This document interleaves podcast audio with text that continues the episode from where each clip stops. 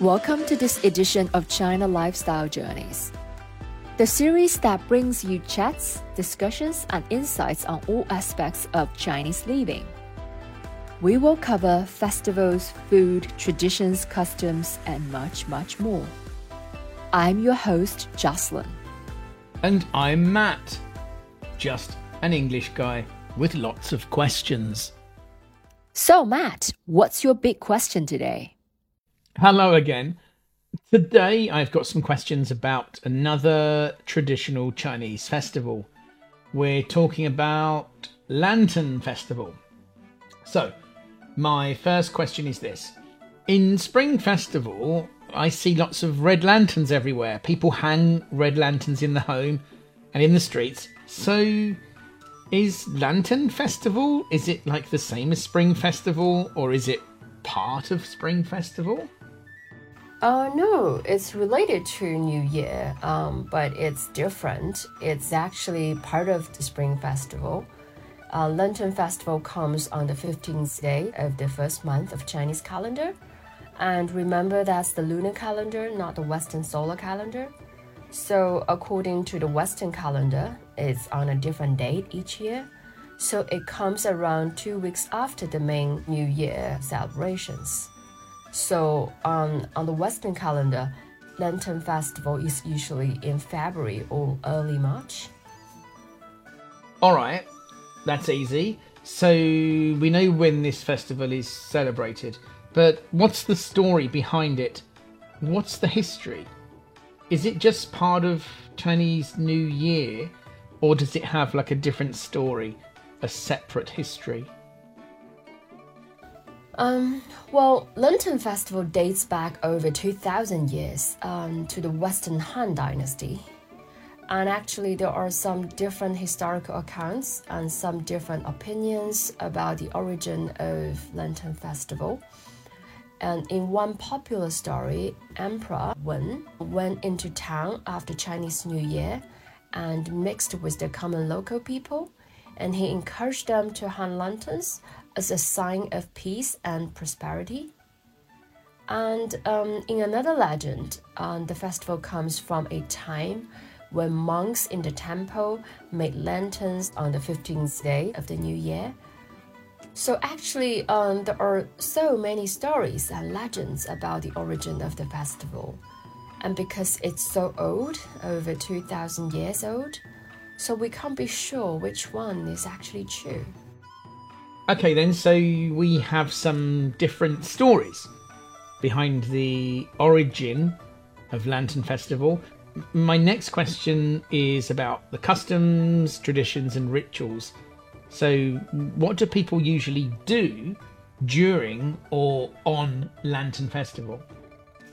Um, traditionally, during Lantern Festival, people like to make lanterns and children make red lanterns in the shape of animals uh, like dragons or birds. Um, these days, maybe fruits, even aeroplanes.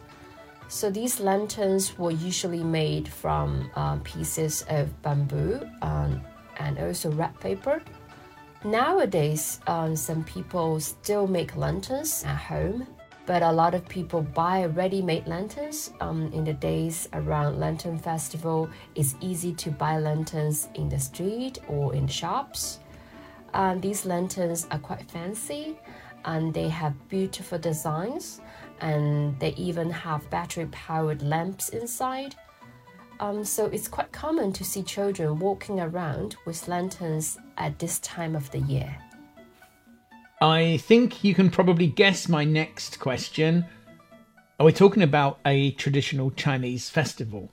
So, I'm sure there must be some special food that you eat at this time of year or on this particular day. Yes, of course, you're right. Every Chinese festival has some important food connection. Um, during Lantern Festival, we eat a kind of rice ball, and it's called tangyuan in southern China or yuanxiao in northern China. So it's a ball made of uh, sticky rice and it has uh, some kind of a soft sweet center um, made from things like red bean paste. or sesame paste um, or even a kind of peanut butter. And uh, actually, there are many different versions in the northern part of China, in the southern part of China, in different provinces, and even in different cities. There are differences, and they can be boiled, fried, steamed. Um, each has its own special flavor, but they're quite similar in shape and taste. So most Chinese people see them as the same thing with regional differences. Okay, that's interesting. So tell me, what's your favourite version of the sticky rice ball? Um, well, my family is originally from Shanghai, uh, but I grew up in Wuhan, center of China.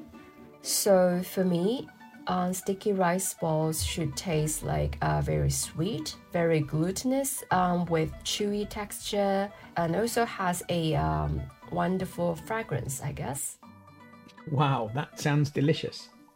So, other than sticky rice balls and red lanterns, what else do I need to know about Lantern Festival? Um, well, there's something called lantern riddles. And these are the words written lanterns, and the words ask a question, a kind of a clever word puzzle, and you have to guess the answer. And let me give you an example. The more you take, the more you leave behind. What am I? The more of these you take, the the more you leave behind. What am I? I've no idea. What, what's this? I will give you the answer. I am footsteps. Think about snow on the ground.